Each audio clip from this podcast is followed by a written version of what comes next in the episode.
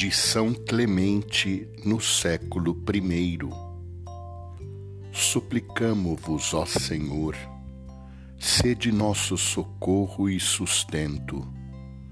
Salvai os nossos atribulados, tende compaixão dos humildes, erguei os caídos, mostrai-vos aos necessitados, curai os enfermos reconduzi os que se afastaram de vosso povo, saciai os famintos, libertai nossos prisioneiros, confortai os fracos, consolai os de alma abatida. Conheçam todos os povos que sois o único Deus, que Jesus Cristo é vosso Filho e somos o vosso povo, ovelhas de vosso rebanho.